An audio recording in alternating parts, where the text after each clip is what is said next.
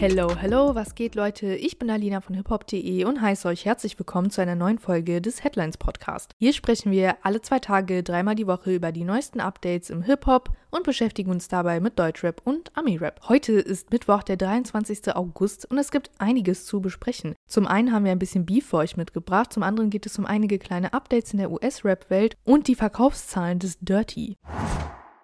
Aber zu Beginn sprechen wir erstmal über das Heroes Festival. Am ersten Tag des Heroes Festivals in Hannover starb ja bekanntermaßen ein 21-jähriger Besucher. Aber auch darüber hinaus steht das Festival aufgrund einiger Probleme in Kritik. Jetzt haben die Veranstalter auf die Vorwürfe geantwortet, aber erstmal zu den Kritikpunkten. Unter den Instagram-Beiträgen der Veranstaltung häufen sich negative Kommentare und auch eine Petition wurde von BesucherInnen ins Leben gerufen. Gefordert wird dort, Zitat, eine Teilrückerstattung der Ticketpreise als Kompensation für die entstandenen Unannehmlichkeiten, Enttäuschungen und Risiken, denen die BesucherInnen während des Festivals ausgesetzt waren. Jetzt fragen sich natürlich all diejenigen, die nicht dabei waren, was war da eigentlich los? Für Frust sorgten vor allem die folgenden Dinge ausgefallene Sets von Paschanim und Mixu und MacCloud, für die keine Entschädigung geplant ist. Außerdem wurden lange Wartezeiten, ein Einlassstopp, zu wenig Wasserstationen und nicht zuletzt auch die Sicherheitsvorkehrungen kritisiert. Darüber hinaus bemängeln FestivalbesucherInnen auch, dass es zu wenig Sanitäter gegeben habe. Ein Sprecher der Heroes Festival GmbH äußerte sich jetzt zu der erhobenen Kritik. Laut des Veranstalters sei es nur zwischen 17 Uhr und 19 Uhr zu längeren Wartezeiten an der Bändchenausgabe gekommen. Als Reaktion darauf seien weitere Ausgaben eröffnet worden. Am Ende seien die Bändchen an 24 verschiedenen Ständen ausgegeben worden, so der Veranstalter. Außerdem seien auf dem Gelände rund um die ZAG Arena in Hannover zwei kostenlose Wasserstationen mit mehreren Wasserhähnen platziert worden. Bezüglich der technischen Probleme der ZAG Arena habe der Veranstalter zunächst von der Feuerwehr und dem Hallenbetreiber prüfen lassen wollen, Zitat, inwieweit die technische Störung Auswirkungen auf den weiteren Betrieb hat. Kurze Zeit später wurde die zweite Bühne dann geschlossen. Grund dafür waren unter anderem zu lange Wartezeiten und die Sicherheit. Diese Entscheidungen befürworten auch die Behörden. Die kritisierte Anzahl von Einsatzkräften der Sanitäter sei mit den Behörden abgestimmt gewesen, so der Veranstalter. Vor Ort seien über 80 Personen des Arbeiter-Samariter-Bundes, sieben Rettungswagen, drei Notärzte, Polizeibeamte und über 250 Securities gewesen, heißt es in dem Statement.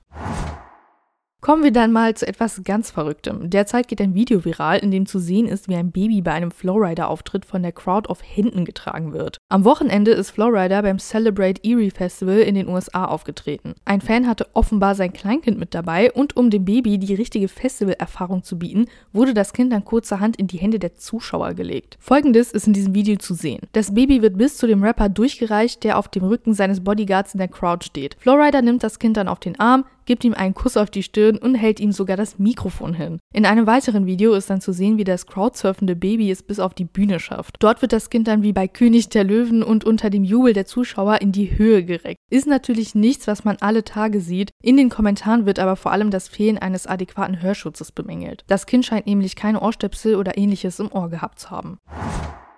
Und da machen wir auch direkt mal weiter mit internationalem Rap. Es gibt neue Updates zu Drakes kommenden Album For All the Dogs. In den letzten Wochen kamen ja immer mehr Infos zu dem Projekt raus und jetzt soll auch das Release-Datum endgültig geleakt worden sein. Neben Informationen zu Feature-Parts wie Nicki Minaj oder Bad Bunny veröffentlichte Drake zuletzt das Albumcover, welches von seinem fünfjährigen Sohn Adonis gezeichnet wurde. Daraufhin repostete der Twitter- bzw. X-Account von Amazon Music in einem inzwischen gelöschten Tweet das Cover von For All the Dogs jedoch mit einer Zusatzinfo. Laut der Streaming-Plattform soll Drizzy's For All the Dogs bereits diesen Freitag, dem 25. August, erscheinen. Das Magazin Poptings geht auf Twitter ebenfalls von dem 25. August aus. Drake selbst hat sich zu dem Leak nicht geäußert und auch noch kein genaues Datum genannt. Jedoch hat er in den letzten Wochen schon einige eher unzuverlässige Release-Zeiträume für For All the Dogs erwähnt. Ende Juli sprach Drake nach einem Konzert zum Beispiel davon, dass das Album in Zitat ungefähr zwei Wochen erscheinen soll, was natürlich nicht passiert ist.